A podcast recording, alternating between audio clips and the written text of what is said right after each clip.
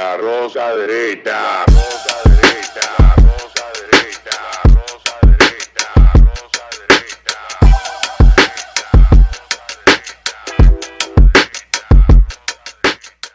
Este programa contiene tres personajes únicos y vulgares. Sus opiniones son totalmente individuales y ofensivas y debido a su contenido todos lo deben ver. Y así empieza la rosca derecha. En esta edición tenemos un tema light, suave, sencillo, simple, sin complicaciones como de costumbre, que nos va a poner a todos de acuerdo, creo yo. Hoy, la República Dominicana amanece con dos matrices mediáticas de un mismo tema. Por un lado, celebran agencias públicas que estamos superando, y lo superamos cada mes, los récords en los decomisos, como si fuera algo de lo que Ah, se entiende. que era turismo que sí, pero que, que ese, ese lenguaje prefabricado Sí, sí, de sí, laboratorio de comunicación. Habla bien. 9 millones de Wow, gramos. wow, ¿Tú, wow, tú- wow. tú crees que.? que De un polvo presumiblemente cocaína. eh, o un vegetal presumiblemente. 9 mil kilos. Entonces, entonces, tenemos por un lado una celebración artificial, creemos nosotros, cuando se anuncia que se está decomisando más que nunca.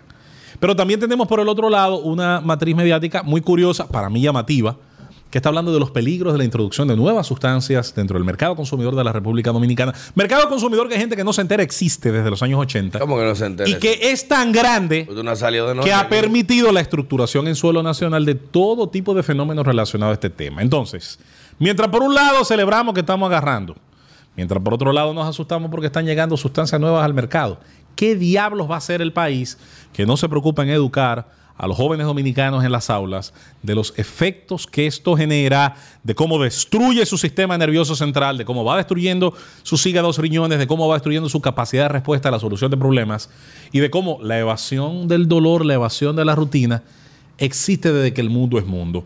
Desemburúñeme, desengurrúñeme, por favor, este tema y dígame su opinión sobre ambos lados de la moneda, señor Pedro Casals Victoria, señor Alberto Vargas, en una versión más de la rosca derecha. Miren, este es un tema que obviamente como José Luis plantea no va a ser nada light, al revés. Y es un tema que hasta nosotros, que pensamos muchas cosas similares, mm, tenemos diferencias. Yo analizo el tema de las drogas desde una perspectiva social y económica. No de daño, de, de- de decisión, que si bien o mal, que si es moral o no moral. Un tema social. Tú vas de lo macro al individuo, no del individuo Eh, al macro. eh, yo voy exacto, de, de arriba para abajo. Las drogas, y no de ahora, no de ahora. Pues papá, dime, dime la vaina, porque me pongo para atrás, ¿qué, qué maldita vaina el día. Sigue actuando. Yo, yo- ya me, me está desenfocando, hermano. Ah, como Marlon Brando, sigue actuando, no Pero ¿qué importa, no importa, de- no importa quién te enfoque. Oh, pero ¿y qué vaina el diablo? Yo Dando como 10 vueltas, ¿qué hago? ¿Me paro, me voy? Pues dime, ¿o me pongo de espalda? Oh, bueno. Ya, aquí nos quedamos, escúchenme.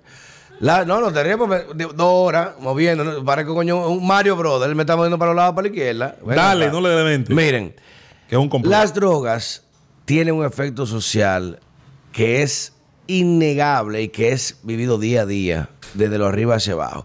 Y las drogas, cuando hablamos de droga, para que la gente entienda, porque eso es droga, mira, tiene droga. No, toda sustancia química que produzca una alteración al balance hormonal y bioquímico del cerebro y del cuerpo, del organismo, es una droga. Literalmente, el café es una droga. Literalmente, eh, alcohol. el alcohol es una droga. El cigarrillo Mi es una droga. favorita es Me declaro tecato. Bueno, pues es una droga. Lo que pasa Ah, que- ah, y recientemente el picapollo. Ay, apoyo también. Pues no. Doblemente, yo entonces ya, ya lo Ya. mío cae casi en narcotraficante porque yo compro mucho pollo para freír. Bueno, se hace con polvo, ¿eh? Con harina. Dios quiera que no inventen ahora que eh, eh, pica pollo de cocaína. Pollo No inventen traficante. Sale la gente volando. Oye, como el pollo sale volando la ¿Tú te gente. imaginas que ahora tú seas pollo traficante? Pollo trafi- No, pero por Dios. Hay gente que tiene que, que le, ponerse a leer, buscar qué hacer en su tiempo libre. Pero mira, la droga, incluso cuando usted va a, a- a lugares como España, como Colombia, como Estados Unidos, eh, aquí le llamamos farmacias, allá le llaman droguerías, drugstores. Exacto. Porque tomarse una pastilla es una droga. Ahora, hay drogas nocivas, hay drogas controladas, hay drogas que, reitero, cuando digo controladas significa que tienen un uso eh, predestinado o eh, científicamente investigado para una determinación que no debe usarse para otra. ¿Qué pasa? y ahí hay que entender mucho, por eso dije el tema social, la cultura occidental norteamericana. Los gringos, para todo hay una patilla. Usted se levanta, eh, no le falta un ojo, hay una pastilla. No tiene sueño, hay una pastilla. Se levantó, eh, tiene, tiene pesadilla, hay una pastilla. Le pica un pie, hay una pastilla. Pero le duele la cabeza, hay una pastilla. eso, eso es consecuencia de una población que busca evadir o de una industria que busca vender. Ah, ya, por ahí, por ahí es que quiero ir. Por ahí es que quiero, por ahí es que quiero ir. ¿Eh? Fíjese, busquen este dato. El calcule por términos de relación poblacional demográfica entre Europa y Estados Unidos y el consumo de drogas tan sencillas como ibuprofeno, como acetaminofén, como Los opiáceos, todos los opiáceos que la industria y otras como diazepam, Oxicodina. toda esa el, el hidrocotton, el, el oxicodon, ahora mismo eso, eso está matando. Y no de ahora, de hace más de 10 años yo había advertido de eso, que es un long lasting drug, que es una droga, porque oigan esto, la, ¿usted cree que, que la cocaína es dura? La heroína es dura. Esto- las drogas producidas sintéticas son, Son más duras. Son 10 veces más duras que caso que usted lo pruebe. Usted le mete morfina en un hospital y usted le pueden cortar la pierna y usted está muerto de risa. ¡Woohoo! ¿Qué tenemos? ¡Woohoo! ¿De qué Breaking Bad me está hablando? ¿Qué pasa con esto? Los Estados Unidos desarrollaron una industria en este sentido. Mientras, y tú, está comprobado, lo decía Michelle Obama hace tiempo, que por cada peso que tú gastas en, salud, en, el término de eh, ejercicio físico, de, alimentación, de todo, te ahorras cinco, o sea, dólares, te ahorras cinco en tratamiento de salud. Porque las industrias están hechas para bombardear y vender todo. Por eso, enfermedades como la diabetes, que ya ah, desde el 96, 98 se han hecho experimentos de reactivación de páncreas con células madre, páncreas de cerdo. La enfermedad de diabetes no tiene cura. Cuando una enfermedad que puede curarse. Pero ¿qué pasa? El costo de la enfermedad de diabetes es un costo continuo. Desde que tú eres paciente de diabetes, ese paciente te muera. Es lo mismo que pasa con el tema ideológico de los trans. Desde que tú eres paciente de una operación tú vas a ser paciente hasta que te muera. No, desde que te dieron el primer. Tú vas a necesitar droga para La toda- primera hormona es hasta el último día. Hasta el último de tu vida. Entonces, ¿qué y hay un cálculo que se hizo de cuánto representa eso por paciente para la industria farmacéutica a lo largo de una vida que dure por lo menos desde los 15 hasta los 55. 60 años. 60 y calcúlese cuánto es esto. Ahora, No, porque también la vida promedio de, de ese grupo de, Sí, es de muy- ese- muy es muy bajito. Y ese fue el, el cálculo. médico, el cálculo, claro, porque eso te lleva a ti, no, personas que tienen problemas, eh, pueden tener algunos problemas, problemas mentales, pero la cantidad de medicamentos o sustancias que consumen deriva una serie de problemas mentales que muchos de ellos terminan o de No, alguna está enfermedad. porque el cuerpo no está hecho para trabajar como usted echarle diésel a un, a un motor Un de carro de gasolina. gasolina. Entonces, ¿qué pasa? Esta industria ve el mejor, ¿cuál es el mejor cliente? El que, el que tiene que depender de mí siempre. Siempre, toda la vida va a depender de mí. Es el mejor cliente. Cuando se empieza el término de las drogas recreativas, como la cocaína, como la marihuana, como el éxtasis. Por eso es que las funerarias que tienen el cementerio incluido No, no, no, no. son mejores negocios. No, Dios, Dios, Dios libre a uno, señores. Pero bueno, es, es, es, Oh, es pero un de negocio verdad. que sepa el cliente. Ese es negocio que verdad, sepa el porque cliente. el muerto tú le alquilas la tierra como a 30 años. Imagínate, ¿qué pasa con esto? A raíz de ahí, los Y países se dividieron y las economías se empezaron a reformarse sobre países productores y países consumidores.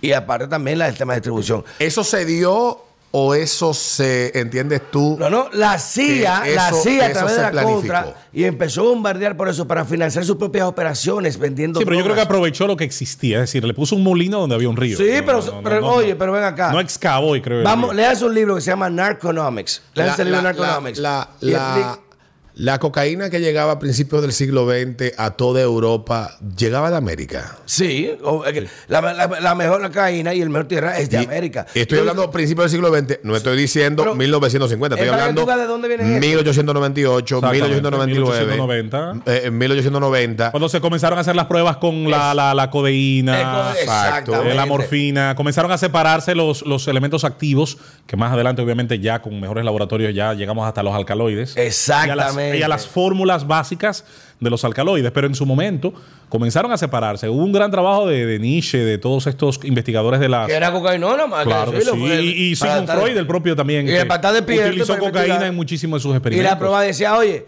Y ahí tú examinas la química y bioquímica del cerebro. ¿Qué pasa? En Narconomics, y te, y, y te lo refiero, lo puedes ver en un Ya, documental. es un se- libro, es un libro que creo que hay un documental de. Buenísimo también. Y hay un, hay un documental aparte, se llama Dope, buenísimo, que tiene el primer capítulo aquí en República Dominicana. Él como te explica que hay, la droga establece como una medida de control económico y social en la referencia del aporte que puede tener al, al Estado en sí, cómo el Estado tiene que regularlo sin regularlo. Oiga eso, regularlo sin regularlo. Un kilo de cocaína, un, producir un kilo de cocaína, que ya por cierto la mejor cocaína no viene de Colombia, porque es muy costoso al término del mercado general por la, por la vaina Perú de la la- Venezuela son problemas que hay.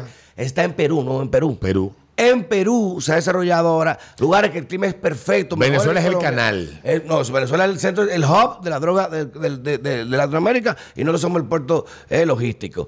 ¿Qué sucede? En un kilo de, en- de producción de cocaína en Perú Coño, no lo cuesta digas así. 8 dólares. 8 dólares. Ahora ese kilo, moverlo a Venezuela, cuesta 600 Mientras dólares. más, mientras más se aleja del punto Ese de fabricación, va subiendo el volviendo, precio. llevarlo a, a Santo Domingo, te cuesta 8 mil, 10 mil dólares. Y ese kilo llevarlo a Miami, ya en Miami cuesta 55 mil dólares. Ese mismo kilo en España te cuesta 70 mil dólares. O sea, y el valor del producto sigue igual.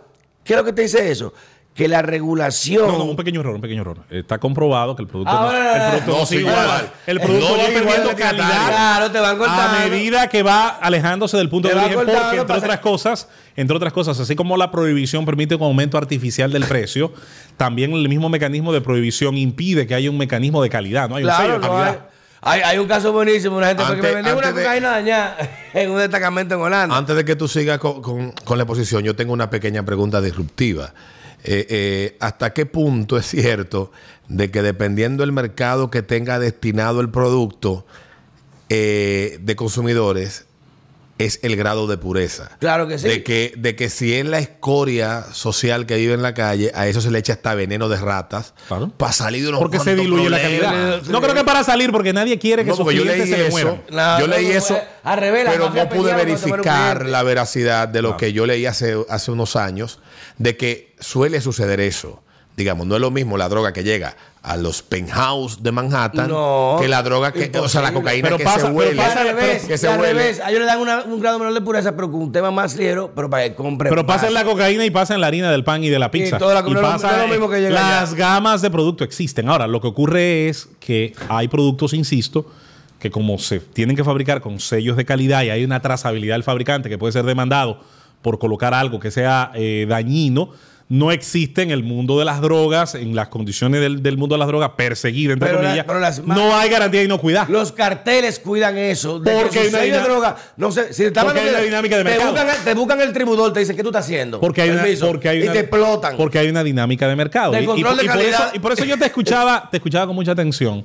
Porque guste o no, hay un criterio economicista. Tú mencionaste Narconomics, pero yo te menciono Walter Block, que, analiza en su libro sobre la economía sumergida, sobre cómo prostitutas, narcotraficantes y contrabandistas eh, tienen conocimientos extraordinarios sin haber estudiado economía sobre el comportamiento del mercado, sobre todo el mercado que está dispuesto, le importa lo que la ley dice. Tres negocios que su origen de rentabilidad tiene la misma la raíz. clandestinidad, la ilegalidad, no, claro. no, la regulación. Eso Exacto. mismo, la, la clandestinidad, la falta de regulación. Gente Déjame- que está dispuesta a pasar por encima de lo que dice tinta sobre papel. Déjame ¿Dónde, concluir. ¿Dónde es más caro una prostituta? ¿Dónde está prohibido? déjame- ¿En Dubái?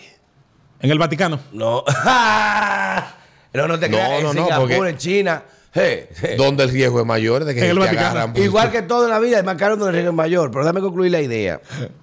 ¿Qué pasa? A raíz del incremento ya del uso de las drogas de forma recreativa, donde ya tú pasaste de fumarte en, en, en Woodstock, en, en un joincito, a estar haciendo LSD, a estar haciendo metanfetamina, a estar haciendo skate, a estar haciendo cocaína, haciendo muchas cosas. Los, los norteamericanos, lamentablemente, en una etapa de bonanza económica, se desviaron a un consumo masivo. Al punto de que En- si ¿Eso pasó en la posguerra o previo? eso es posguerra, totalmente. Eso incluso después de 70 de Vietnam para acá. Entonces, prácticamente la droga fue un símbolo de resistencia o rebeldía. Usar droga era estar en contra del sistema. Es el esquema del hippie originario. Obviamente, después ya se fueron por otras cosas. ¿Qué pasa con eso? Hoy en día se estima que si Estados Unidos bloquea, que lo puede hacer mañana, toda su puerta para que no entre ni un gramo de droga, al otro día o a, lo- a la semana tiene Hay crisis económica. 90 millones, de, no, 90 millones de gente con problemas. 90 millones de gente ah, buscando asistencia, vuelta, consiguiendo tenencia, volviéndose loca.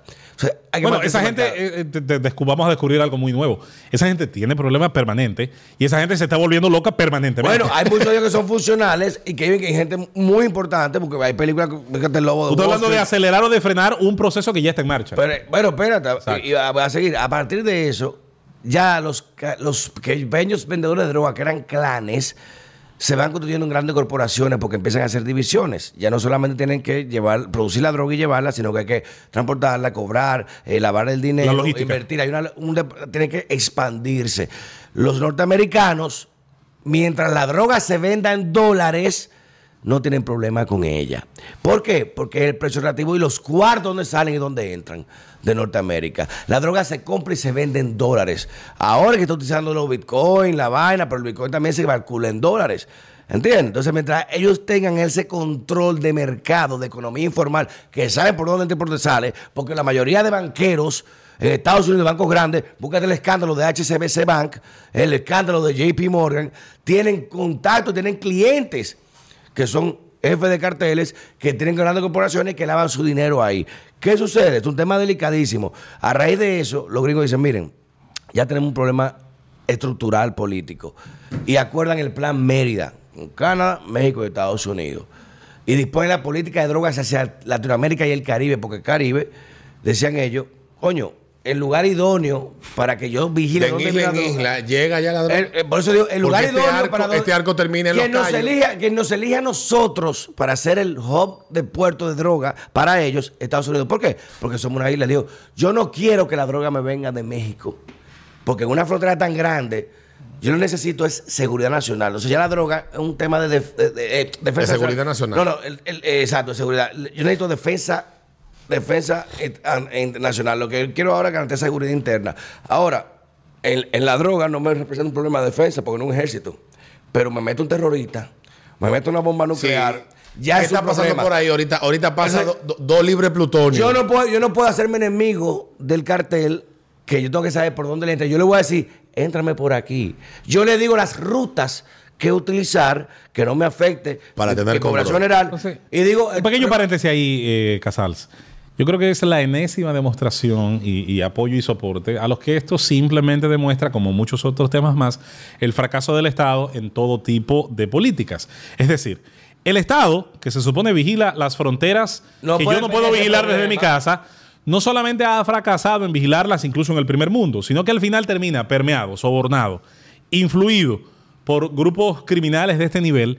Y como tú dices, hay una colusión que produce que países que tienen láser y, y bomba atómica, eh, y no hablo solo de Estados Unidos, eh, tienen que de alguna manera rendirse ante la evidencia. Luego tienes el problema de que la ley te dice que el tráfico, fabricación, consumo y todo lo que hemos hablado aquí está prohibido con respecto al tema de las drogas. Pero que en la práctica tienes dentro de todos estos países los consumidores que son del primer mundo y los productores que son del tercero, pero que también hay en un alto consumo, tienes estructuras blindadas, mejor armadas que sus ejércitos, Mira, con, mejor México- ca- con mejor capacidad de información que sus policías, con capacidad, A4 en misiles, con capacidad de con controlar más efectivos y ejemplificantes. Entonces, Eh, entonces, literalmente. entonces me están diciendo al mismo tiempo que yo tengo que confiar en que el Estado es el que va realmente a solucionar esto. No, Tú no, sa- no tú estoy sabes diciendo que- estoy No, no, diciendo- no lo digo en tu caso. Digo, lo digo, ¿por lo- qué República Dominicana se constituye y esa política de Estados Unidos? Digo que a los estados no le interesa el problema de las drogas, no le interesa combatirla. El problema del combate es para mantener la hegemonía del precio y para Pero- garantizar la supervisión de algo que es para ellos inevitable. Yo creo que lo que, que, que retomando de donde comienza José. el Estado no tiene forma de combatir José ese Luis, y Más que, como hasta la- con, con- alcohol. Legalizando. El- la familia Kennedy, que mucha gente no sabe eso, el presidente Kennedy, ¿qué hacía su papá y su abuelo? Contrabando. Eran bootleggers, que eran eh, eh, bootleggers, eran eh, Contrabandista de alcohol. De alcohol, de moonshine, de también alcohol Ah. como y, el, ven. y el alcohol que yo vendía, ¿dónde le llegaba? Del Caribe. Ah, y, y- pero, pero Y de eran. ¿Y qué dijeron ellos? No podemos combatir esta vaina, esto es demasiado grande. Esto es demasiado Sí, grande. pero tú sabes Vamos a hacer que- que, paguen impuestos, pero con la droga no se puede. Tú sabes que con Por mucho- el negocio que hay detrás de eso. Con muchos fenómenos, y retomando lo que decía José Luis al principio, que a veces exhiben estadísticas para dar una sensación de seguridad, que es básicamente lo que estas informaciones buscan, o de control, o de somos efectivos. Estas estadísticas se exhiben, pero detrás de esto lo que hay es una clara admisión de que no existe en absoluto la posibilidad de que el Estado pueda eliminar el problema, porque en la medida en que tú creas una muralla, aparece una estrategia para volarla o para volarla o para írsele por debajo subterráneamente. Y yo creo que la frontera americana, con tantos túneles que tiene construidos por los Y carteles, que los gringos saben. y que los gringos saben. la película No, y no solamente, y no solamente la, la- Estados Unidos, también hay países en Europa que hacen frontera con parte de, de- de- en esos puentes que se dan de África, de parte de Asia, que por ahí pasa de todo también. Así lo evidencian. Pero la pregunta que yo me hago, ¿por qué? No estoy diciendo que no sea, pero ¿por qué en países donde esto no es el centro de la lucha y control no pasa el mismo fenómeno? Voy a poner un ejemplo, porque tal vez porque no- la propaganda no nos trae el En problema. Arabia Saudí hay tráfico de cocaína. Claro que lo hay. Lo hay, pero lo que estoy diciendo es que no vemos el problema manifiesto como tal Porque vez solamente tenemos- puede acceder a una élite Lo que tenemos tiene la impunidad. Lo tenemos en- Ah. Pero, pero voy entonces, vámonos a China. También en China, no joda. Eh, Hay un problema con Singapur. consumo enorme. En Singapur ahorcaron un tipo por, un- por, Sí, por- por bien, pero, marihuana el otro día. pero eso es Singapur. Yo, yo, Ahorcado. yo- yo digo, yo digo China, porque te, te- que me, te me fuiste con la, en la mague que tú el que tiene los ojos rasgados es chino. En China, en China hay una gente- Curiosamente, los singapureses son étnicamente chinos. Son el- son- no, Fueron trabajadores hay- chinos que correcto. trasladó el imperio Ajá, británico, esa puntita de la, hay de la isla chinos, hay, hay vietnamitas, hay tailandeses y, Y hay malayos también. también. Ma- exactamente, y hay, y muchos eh, hindúes indios, siempre me confundo con esa vaina.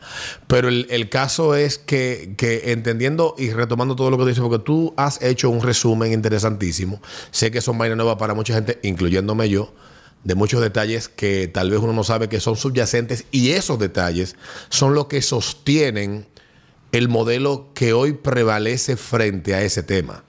el que se- El que sea como el que sea como es, es todo los lo que tú, el eligen que- sus enemigos. es todo lo, es todo a lo los que tú carteles, explicaste. Este yo quiero, este sí, este aliado mío. Pero, pero ahí Y voy, mate- no me ahí voy a lo ahí. que señala eh, José Luis. O sea, el Estado, l- el- ¿qué, qué persigue el Estado? ¿El Estado persigue combatir el problema o persigue capitalizar el problema? capitalizarlo. O sea, capitalizarlo en qué sentido? en el sentido primero de seguridad, de, de- de defensa nacional. Pues Primero, está fracasando entonces. ¿Cuáles son, la- ajá, ¿Cuáles son las primeras fuentes de inteligencia que tiene el, Bueno, la, la- los- está, el está crimen? fra- está fracasando en capitalizarlo porque el rastro de sangre que, Luis. que deja el narcotráfico te demuestra que no lo tiene bajo control. José Luis. que por el mismo sitio donde entra un kilo de droga entra un arma. José Luis, ajá, y, yo- Entonces, y se vigila. no- Operation Fast No, no, pero, mira, yo creo- yo creo que hay casar- José Luis, pero- pero es importante señalar esta pero diferencia de criterio que no, no, no, tenemos. no, no. Yo creo, que policía Casal, yo creo que a diferencia de lo que tú crees, el poder político no tiene todo bajo control. José Luis, ¿cuáles Tú y son yo los diferimos en el de un policía? Tú, y yo- tú y yo diferimos. Son gente que hacen el orden. Sí, Él- pero, pero él mira qué pasa. Pero mira qué pasa, Pedro. Tú De la omnipresencia del poder Pedro- político. Pedro es de la gente que cree que el poder mundial, lo que sea que eso signifique, tiene todo fríamente calculado, elige sus enemigos e impide que surjan nuevos. No, no, no. A mí me parece que el poder primero no está en manos ni de una sola persona, ni de un solo grupo. Y no creo que todos los que tengan el poder en las manos estén de acuerdo sobre todo. Eso es imposible. Yo estoy de acuerdo contigo. Eh, el poder es, eh, en el mundo está dividido de una forma que no está ni organizada y que el día que esté organizada como quiera un grupo, eso va a ser una utopía y la utopía colectiva Es el no existe. el otro día le hacía, el, viernes le hacía yo y, una, una y al poder le surgen todos los días retos que no tiene controlados Una- y que tarda tiempo en comprender. Y voy a ponerte un ejemplo. Una, una reflexión político que yo le hacía a un financiero. amigo porque todo es como se cuenta la historia. Para que tú veas si te doy la razón en lo que tú planteas. Que yo le decía a un amigo que viene ahora la película Oppenheimer. Sí, Ah, ya, muy bueno. Eh, creo que se estrena ahora en julio. basada en Robert, Robert Oppenheimer, director Y- proyecto Manhattan. Manhattan. Y la moralidad detrás de la bomba atómica era la discusión, que estaba teniendo más con, pendeja, con- discusión, con un, discusión más pendeja que, haya habido en la historia. que tenía con un crítico de cine y yo le decía que nosotros hemos caído en la trampa de ver a los japoneses como malos y a los gringos como buenos, sino que ahí habían dos visiones que estaban en conflicto por un mismo interés, que era preservar, eh, no, que era preservar el espacio de influencia. Igual yo me alegro mucho quién ganó, por cierto. y poder- lo, no, prefiero yo- muchísimo. Yo, yo tampoco, pero bueno, ahí ya lo que tenemos un- es un alineamiento con las ideas Claro que que tal sí. vez Sin en Japón duda. En Japón eran otras que moralmente, desde la perspectiva que tenemos nosotros y como nos hemos alineado, moralmente para nosotros sean más válidas la, de, la del bando que ganó Claro que que sí. la del otro bando que buscaba. La de una parte del bando que ganó. Una Exacto. parte. Oh, Bueno, de- Porque hay una parte del bando que ganó no, los estoy hablando, que era hablando del. Pacífico, que fue un pleito Claro. que prácticamente lo tiró Estados Unidos solo. En eso hay también Eh, algo de eh, leyenda. Hubo un no, co- no. hay un conflicto ignorado entre 1937 y 1940 entre Japón y Rusia. Lo que ocurre es que ese conflicto terminó en una especie de tablas. Y era viejo. en una especie de tablas donde uno y otro dijeron, mira, no nos conviene desgastarnos. Tú vas a mirar para allá y te vas a hacer que yo no estoy aquí. Yo voy a mirar para acá y me voy a hacer que tú, no Tú no estás ahí. ahí. La URSS le declara la guerra a Japón el 8 de agosto de 1945, dos días después, tres días después De la que cae la bomba de Hiroshima y un día antes de la de Nagasaki.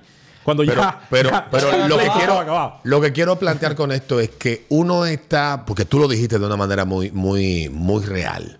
Uno a veces cree que, miren, ese es el problema de endiosar a gente común y corriente que caga y mea como uno.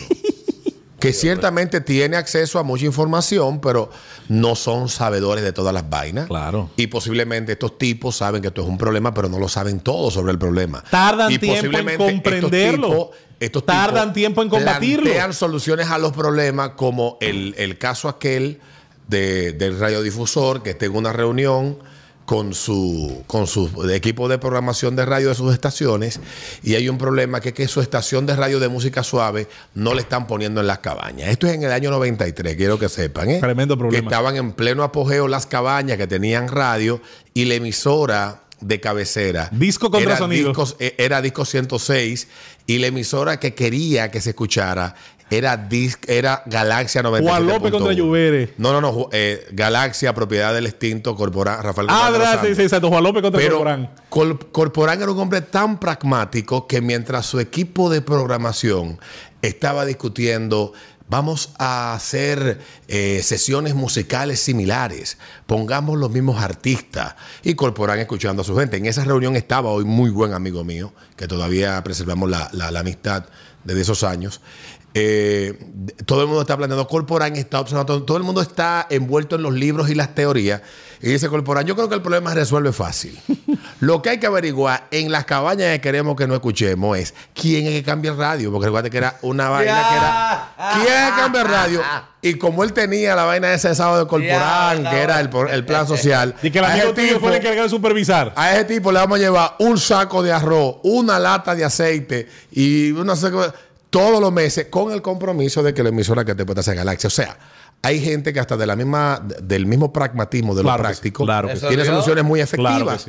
sí. Y coincido contigo para que tú retomes entonces lo que tú estabas planteando. O sea, el tú concederle, y ha sido nuestro error, pero desde que apareció el Estado como está configurado hasta el día de hoy, de entender que los que ejercen la función de, entiende uno, de servicio al ciudadano a través del Estado y que el Estado como un ente abstracto que monopoliza una serie de vainas en las sociedades. Que pretende solucionar y lo que hace es pretende solucionar, etcétera. Y lo único que hacen esos tipos es crear una estructura que nos hace dependientes, infantes y ellos las niñeras. Nosotros entendemos que esos problemas el Estado tiene la capacidad de resolverlo cuando no existe tal capacidad. Ha habido forma, eh, y yo sé que Casals, esta es una de las partes del tema que siempre lo he escuchado. Es que este es un estatista de primer, domina. de primer nivel. Eh, por, por ejemplo, Este es un estatista hablando, de- de- señores, de lo que hablamos ahorita. eh, ¿Usted cree que el Estado está hablando de Joe Biden cuando es presidente? No. Estoy hablando de las estructuras Que existen, no importa quién las gobierne. Que trabajan, aunque Ahora el diablo se acabe. Claro, claro, claro. eh, hay equipos que siguen No, yo- yo lo entiendo. 24 Yo lo entiendo y a lo que me horas, refiero- 7 días a la semana. Yo lo entiendo y a lo que me refiero, por ejemplo, tú eres un gran conocedor de la capacidad buena, mala, para mí fracasada, pero igual bastante cara. La capacidad de respuesta militar, por ejemplo. La capacidad de respuesta militar en términos de enfrentar al narcotráfico. Los ejércitos modernos han podido enfrentarse unos a otros en grandes guerras. Se han podido enfrentar al Daesh.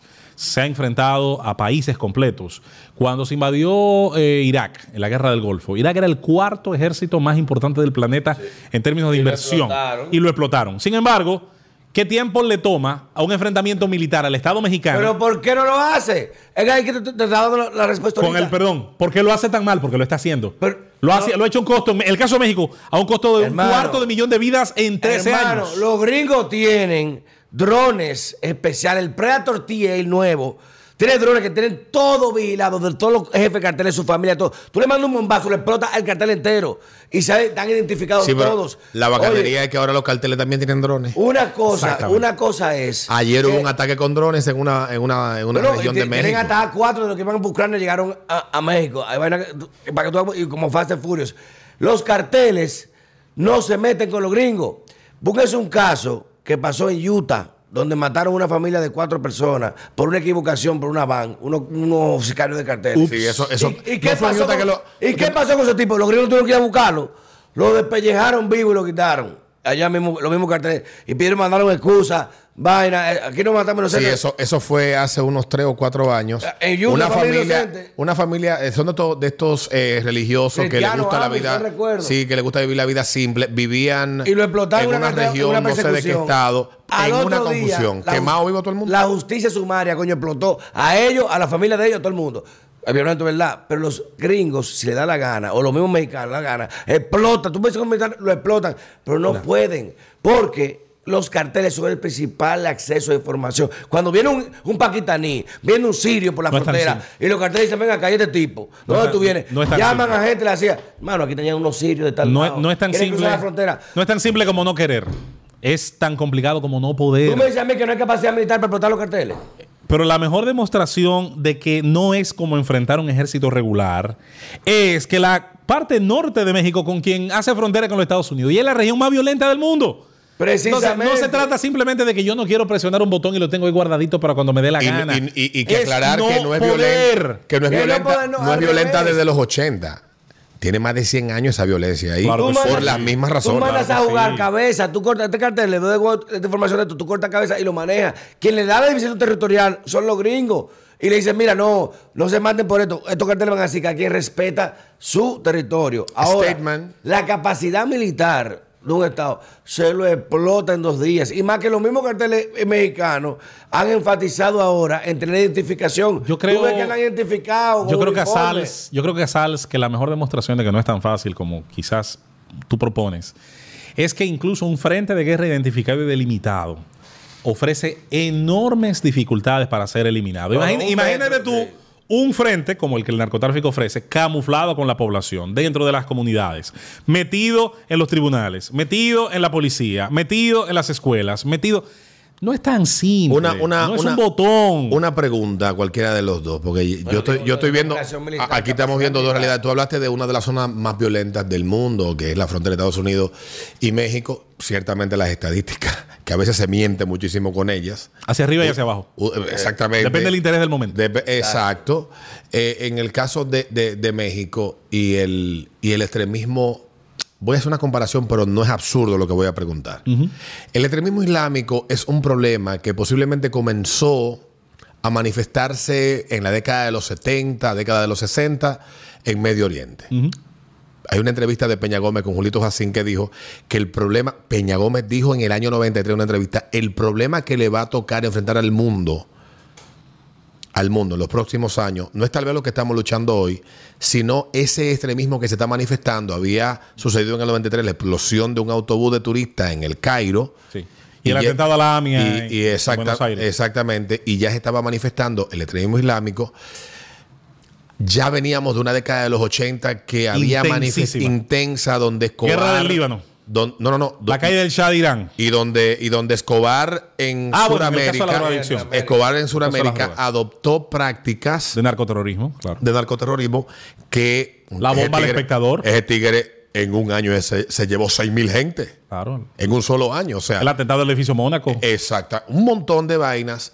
Pero hemos visto en los últimos años que tal vez en aquellos momentos había un componente ideológico detrás del tráfico. Claro. Una, tal vez una idea, una- un pensamiento, una Hermano, vaina. las FARC que entendieron que, el narcotráfico era una forma también de atoma- atomizar el imperio. hoy- de- de- de- de- Y hoy nosotros vemos, eh, eh, que- y es la pregunta, hoy qué es lo que prevalece. Hay una estructura que se sostiene en una ideología, eh, la droga es lo mejor, whatever, o hay una estructura económica que se defiende y, esa econo- y ese poder económico Y es, sustenta es lo que da, es lo que da prevalencia. Mira, el tema es en Esa es la pregunta. El tema para mí tiene una clave que es económica. Esa. Es una actividad rentable. Ahí ya. La tiene, más rentable tiene un a mercado, menor costo. Tiene un mercado que ha demostrado va a hacer lo que sea por satisfacer sus necesidades. Ahí entonces y que lleva- en el camino, y que en el camino, y que en el camino ha generado, y esto se trata muy poco, Alberto y Pedro, y en el camino ha generado también un enorme potencial cultural de validación.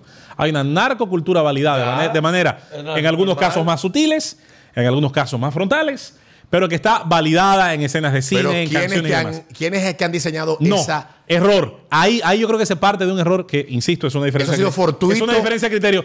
Eso se ha construido de la misma manera que se construyeron otras industrias, sobre la base del día a día, en la satisfacción de la necesidad de mercado. Nadie se sentó a decirle al que sabía de la amapola O al que hizo. que iba a terminar en las calles de Seattle vendiéndose en forma de polvo, sino que se va dando de manera escalonada, de manera eslabonada, se va dando con tropiezos, se va dando con inteligencia, se va dando con aplicación de conocimientos, algunos muy básicos. Mira, yo, yo, yo sé que es un problema muy grave, porque ahora está de moda decir todo lo Pero yo contrario. te quiero hacer una, una pregunta para que Sí. tiene que ver, es como una segunda parte ver, de la pregunta que hice. Entonces, eh, entendiendo que lo que tú afirmas, o lo que ustedes dos afirman, de que es más un tema económico Totalmente. Que una cuestión que se sustenta en una, Todo lo demás- en una todo ideología. lo demás viene después. En una ideología, entonces yo creo que el planteamiento. no quiere decir que no haya ideologías que no lo hayan aprovechado. No, no, Claro. no, ni yo, decir- ni yo estoy planteando ni, ni yo estoy planteando eso. eh. Claro. Yo lo que estoy es quedándome en esa discusión interesante que ustedes han tenido monopólicamente de que el Estado plantea José Luis que para el Estado no es tan fácil enfrentarlo y resolverlo y que El Estado es que- incapaz en y ello. lo que no quiere hacerlo y lo que plantea No, y no puede tampoco. Y lo el que- incapaz, y lo ¿qué que, y lo que planteas manejarlo. tú Exacto. de que el Estado En lo sabe, el Estado lo permite, el Estado le da cancha porque le conviene. Claro. Entonces la pregunta es, partiendo de que lo económico es fácil de demoronar, entonces yo puedo llegar a una conclusión y ahí tengo que coincidir con Pedro de que aunque el problema es difícil de resolver, el problema tal cual como está planteado persiste diablo, porque hay un beneficio en el que el Estado como aparato sale sale Milton sale Friedman, ganancioso. Milton Friedman habló de esto hace 50 años, en la década de los 70. Y Milton Friedman decía, con su, con su gran inteligencia al momento de describir fenómenos, fenómenos económicos, decía que el Estado se convertía en el mejor socio de toda actividad contrabandística cuando, sin la capacidad de imponer una prohibición total de nada, de casi nada, estaba aumentando artificialmente el precio de un producto. ¿Por qué? Eso. Porque generaba una rentabilidad que ya no solamente suplía los costos de producir, que como dice Casal son ridículos, ridículamente bajos, ganancia, sino que te daba una ganancia tal que permitía la satisfacción material de todos los participantes en el hecho, la atracción de recursos humanos valiosísimos que se ven atraídos con preparación militar, policial, de investigación judicial, Todo abogado, incluso. ¿Y muchachos, cuántos excelentes abogados no incluso muchachos, incluso muchachos, jovencitos, jovencitos en edad militar, principalmente en edad militar si se fijan, que no habiendo recibido ninguna otra educación, no llegan ni siquiera a interesarse por ninguna otra área porque ya están atraídos al narco. Porque ya tienen el modelo cultural, porque ya les gusta la idea de get rich or die trying, de, de hacerte rico morir en el intento, porque ya tienen un t-shirt de Escobar, porque ya vieron narconovelas sin tener ningún criterio social construido sobre el peligro y los efectos negativos. Entonces, si no se conoce la parte economicista del hecho, todo lo demás sobra. ¿Por qué? Porque hay gente que te dice, José Luis, no podemos despenalizar porque nos va a generar un problema de salud pública. Pero el problema ya lo tenemos con la prohibición. El problema existe. Ya tú tienes un problema de sistemas nerviosos dañados, de pulmones dañados, de hígados dañados, de riñones dañados, al que no le has podido dar respuesta con la prohibición. No, y el sistema se ha protegido con otros temas mucho más, menos, eh, ¿cómo, ¿cómo decirlo? Que son problemas... Tú sabes la campaña mundial que se vivió en los 80 y los 90 contra el tabaco sin prohibirlo. Fue- Que se sacó el tabaco. Mira, te lo dice, un, por ejemplo, un fanático de la Fórmula 1. La mitad de los equipos de Fórmula 1 los patrocinaba una tabacalera. Eh, sí. El equipo Williams tenía Roth. No, pero también estaba Camel, había, habían ¿Eh? varias tabacaleras que patrocinaban. Un- toda la tabacalera británica, que son un montón, estaban metidas en el negocio de la Fórmula 1. Pero luego nosotros conocimos deporte como Y do- con la de cabalgata deportiva Malboro y deporte Barceló. Entonces, ¿qué, qué, qué hizo la industria del vicio? La sacaron a patadas de ahí, ¿verdad? Sin embargo, el tabaco se sigue consumiendo más que nunca en el mundo. Es más, incluso se logró, el tabaco logró, de manera inteligente, elevar el glamour de su consumo a través del cine. Tú sabes- de, de act- todos los actores de Y la película, mujer con James Bond, Toda esa Toda pendejada. Tú sabes que tú, has- tú has planteado una, una, un tema que tiene que anotar los rocos para una próxima discusión, que es el factor cultural detrás de todo esto, que es Impresionantemente interesantísimo. Pero vuelvo entonces a lo que tú planteas de... Tú sabes que yo lo que tengo... Tú, tú- tú dijiste dos cosas que no las quiero dejar escapar. El tema de salud pública. Yo creo que si algo ha demostrado el negocio de la medicina es que ellos saben protegerse cuidarse de que la canana, o sea, su, su rentabilidad no sea afectada por atender lo que puede representar grandes problemas en el mundo en un momento determinado. Tenemos estadística de, de cuál es el, efe- el efecto, el impacto en la salud pública que tiene el consumo de droga en un país como República Dominicana. No. No. Entonces, pero, Pero sí- donde existen esas pero sí estadísticas- tenemos, sí tenemos estadística de cuál es el efecto que tiene en la salud de las personas el consumo de azúcar, Sí, el consumo de carne, el consumo de grasas, Sí. el consumo de alcohol. ¿Cuántas horas se le están dando a los muchachos en las escuelas? El, el- Del, tenemos esa del- estadística. del impacto del consumo de esas sustancias. tenemos, ¿Cuántas? tenemos esa estadística porque, como decía Casals, esos son pacientes para toda la vida de un negocio que sabe que se está beneficiando. Ahora, el tema de la responsabilidad, de métete lo que tú quieras, pero hazte responsable de la De eso. consecuencia. Exacto. De la consecuencia, lo tenemos manifestado, pero no le ponemos atención. No, ni se está educando. Y ese, y ese planteamiento. Ni se está educando a nadie Es que, eso, la, a nadie. es que la educación. En eso somos nosotros, lo en que todos se lo los temas que se convierten en problema, el, el- el- que se convierten en problema, el, el elemento principal es la falta de conciencia, responsabilidad por la falta de educación que tiene el individuo. Entonces, volviendo al asunto de, del tabaco y de la restricción, revisa las estadísticas de Australia de los últimos 10 años, que Australia, a través de una ley, prohibió el mercadeo, publicidad, la presentación del producto de forma glamorosa. No existe la publicidad para el cigarrillo. Las cajas vienen con fotos de gente, con cáncer. Sí, aquí. igual que vaina, no estoy en contra de las campañas de concienciación y de educación. Al contrario. Pero el que está decidido a fumarlo- estuviera- la no ha bajado ni medio cigarrillo el consumo en Australia en 10 años. Exactamente. Porque la gente, el que va a fumar, fuma. Exactamente. O sea, lo que debe de, de- de- de entender el que fuma es que tú estás tomando una decisión que trae una consecuencia. Y que sería, y que si tú no estás dispuesto a cargar con ella, no me cargues a mí. Exactamente. Ahora, te diré algo. Y ahí está demostrado lo que Escotado trata muy bien en su libro que tú mencionaste más temprano en la historia de las drogas. El ser humano, y yo sé que ese es un tema para otro día, desde que el hombre, el mundo es mundo y el hombre existe, está buscando maneras de evadirse del dolor, de la rutina, del estrés, Y no solamente el de hombre. la decepción. Hay animales que se Los drogan. animales Sí, sí, sí, sí, sí, sí, emborrachan sí. Está con- demostrado. Está demostrado que las cabras, las cabras van a eh, las hierbas que tienen Y la- eh, y los monos, en la la misma café, toda esa pendejada. Entonces, ¿qué resulta, señores? Evasión de dolor. La ¿no? evasión de- del dolor que nos provoca la propia vida, la rutina, el sufrimiento y demás, es algo que el hombre ha buscado por todas las vías y las capacidades que tiene que la naturaleza le ha puesto cerca. En ese sentido, si educamos al individuo en sus capacidades para que entienda las consecuencias, vamos a lograr un mejor resultado. Yo creo que, yo creo que al menos lograremos una sincerización del problema. A mí me resulta que este es un problema muy mentiroso, con el que se hace mucha política de efecto, con el que se vende Y una moralina que nadie tampoco se quiere solucionar porque eso es una eterna constante política. Por e- precisamente por eso, ¿a quién le conviene solucionar ese problema? Y los enemigos que va a dejar la gente sin un peso en el bolsillo. Yo creo que dejar. convendría, por lo tanto, sincerizarlo. Ah, eso es un tema que se puede decir. Mira, Yo consumo alcohol, sí. Ahora, yo no manejo borracho, no sabes- me quiero matar. ¿Tú sabes cuál es, cuál es el Ahora, yo no, yo no me... El- y yo lo decía ahorita como, como una forma de chiste. El problema que yo tengo es que los que están planteando la legalización son los que se la meten. Mira, Eh, Y te voy a. a veces no, hay y- gente que con motivaciones incorrectas tiene ideas Pero, correctas. pero déjame, Correcto. déjame completar la idea. O sea, el problema es que los principales eh, eh, interlocutores Te de estos entiendo. temas. Están invalidados eh, por otra eh, cosa. eh, están, no, no, no. Moralmente, Porque al mismo tiempo quieren, así como ellos quieren dar la nota, quieren drogobono.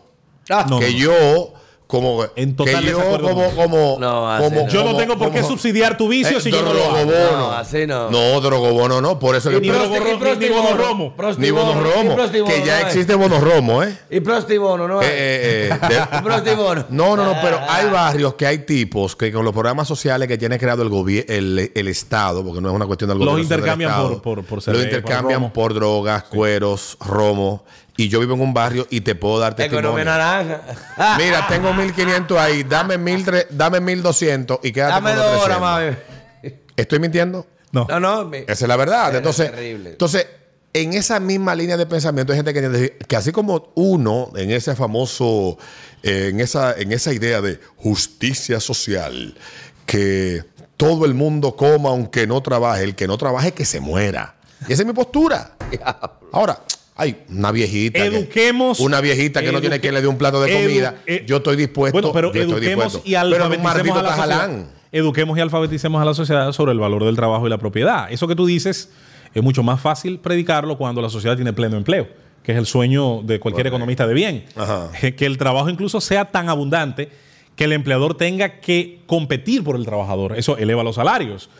Eso genera una situación idónea en la economía, donde hay inflación escasa, donde tú le quitas el poder a un maldito banco central de que te pueda aumentar artificialmente eh, lo- los, los valores de la moneda mientras te, dinero, te exprime el, el- el- el- el poder adquisitivo. Pero para no desviarnos, yo te diré, porque es un tema inagotable, tenemos que sincerizarnos con el tema. Si no hay sinceridad y educación, usted quiere combatir las drogas, enséñele a los jovencitos en la escuela el efecto que tiene en su cuerpo. Todo lo demás. Educación. Todo lo demás El que se va a tener un efecto, pero mínimo. Yo creo que y vale. Enséñale cómo daña la economía de una familia. Antonio Escotado en su libro de 1500 Brillante. páginas que hizo una investigación producto, eh, él llegó a interesarse por eso, producto de, de que cae preso en España. Eh, el duro y ahí es donde él se interesa por el tema y hace esa extensísima investigación que termina con ese libro y después un montón de artículos, entrevistas, vaina y todo lo que aparezca por el camino explicando una serie de cuestiones. Eso se sostiene en tres pilares esenciales que dice Antonio. Bueno, el Estado puede ser un garante y un regulador de lo que el que se quiera meter lo que le dé la gana de forma consciente, lo haga. Pero mencionó la palabra consciente. Entonces, a la conciencia se llega a través de qué? Educación. De la educación. Formación, información, pero también, datos. Pero también esa conciencia, ese nivel de conciencia te hace a ti reconocer que estás tomando una decisión que tú debes hacerte qué? Responsable. Responsable. Entonces, el Enseñémosles a los niños el costo económico, social y familiar que tienen las drogas. el- el libro posiblemente sea tedioso de leer, te cuenta la historia, todo eso, el proceso del- de la guerra del opio en, en China y todo este asunto que pueda aparecer en el camino y lo que tenemos hoy. Y el elemento que aparece disruptor en toda esa historia es cuando el Estado se convierte en un garante de tu bienestar. Ay, Yo voy a evitar a toda costa No. que tú te mates. Esa es la raíz, hermano, de todo este problema. Y Ay, ay, es que te- que comenzó en Alemania esa vaina. Ah.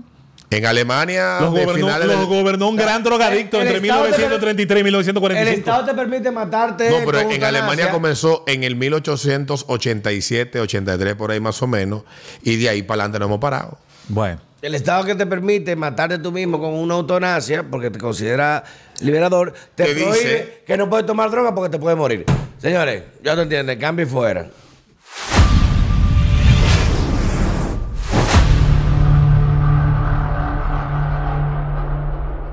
La rosa derecha.